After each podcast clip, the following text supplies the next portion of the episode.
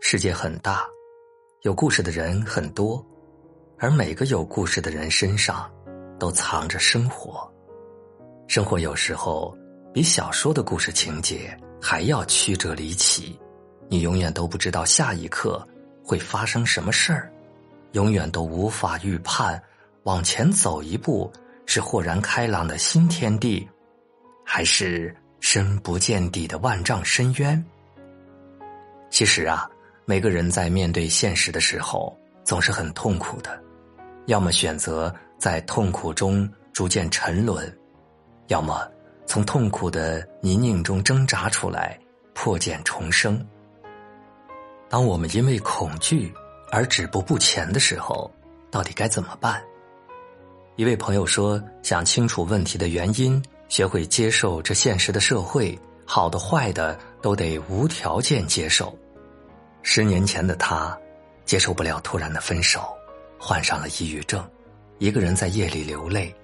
明明痛到撕心裂肺，却哑口无声，在手上烫下整排整排的烟疤。睡不着，想不通，每晚靠着吃药才能维持少得可怜的睡眠。我问他后来是怎么走出来的，他说：“时间和环境吧。做任何一件事，都需要耐心，包括走出伤心。”有别于身体上的伤痛，心病还是需要心药来医。首先要学会接受现实的苦难，然后坦然的去面对过去，正视未来。内心必须要强大，不然活不出自己。他说：“现在的他已经走出了过去的阴影。”有人会说：“道理我都懂，可我该怎么做呢？”第一，睡觉是对苦痛的最佳治疗。当我们每次不开心甚至绝望，就会大睡一觉。有人说，因为在梦里想去哪里就去哪里，这并不是在逃避，而是给劳累过度的心灵寻找一个安稳的落脚点，可以安心休息。虽然烦恼并不会因为做了一个梦而消失不见。却可以给心放个短暂的假。常有人说，希望是一种虚无缥缈的东西，可无论是希望还是绝望，都是人的一种心境。关键在于你如何看待生活。装着牛奶的罐子打碎了，悲观者嚎啕大哭，为已经洒落一地的牛奶感到惋惜；乐观者。却将罐子的碎片收拾干净，以免别人和自己造成二次伤害。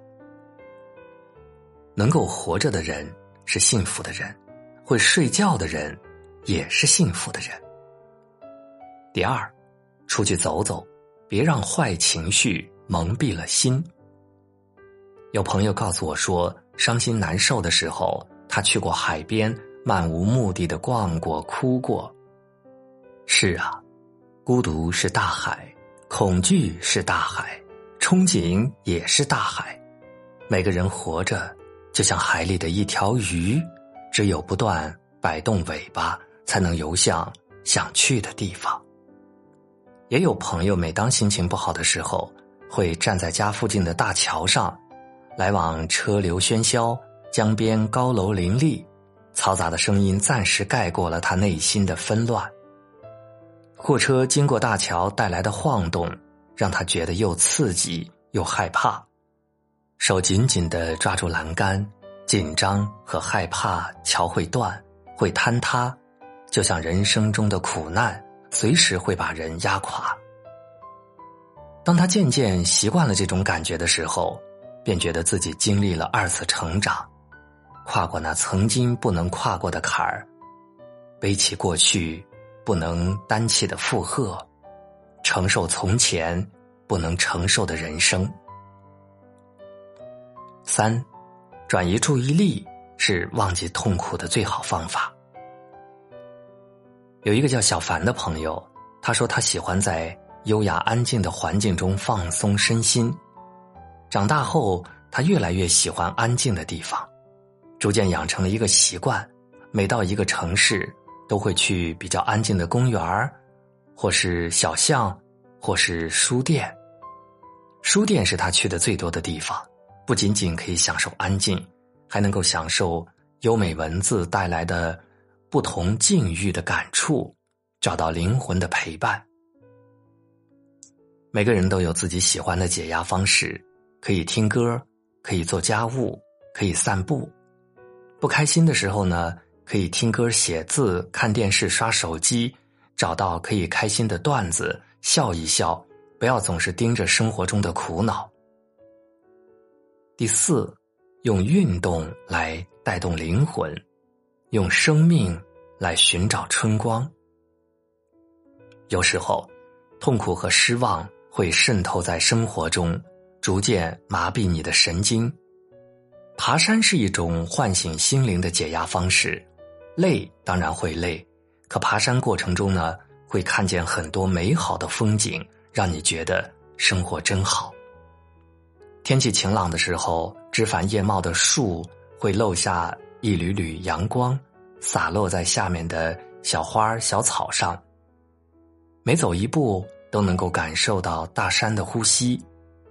纵然是一棵不起眼的小草，你都可以看到它在努力的向上生长，看到生命特别的美好。每当回想这样的景色，你能想象到。双眼里含着多么清澈的阳光。生活中并不缺少美，缺少的是认真看风景的人。有一个十分生动的比喻，让人感觉到格外感慨。从种子在土壤里沉寂，再到它发芽、茁壮成长，乃至结出果实、繁育下一代，这个过程就是生命的过程。是啊，哪有一直风风光光的人生呢？光彩照人的背后，谁不是满身伤痕？心灵的每一次沉寂，都是在为新生蓄力；每次跌倒后的爬起，都是永不言败的坚持。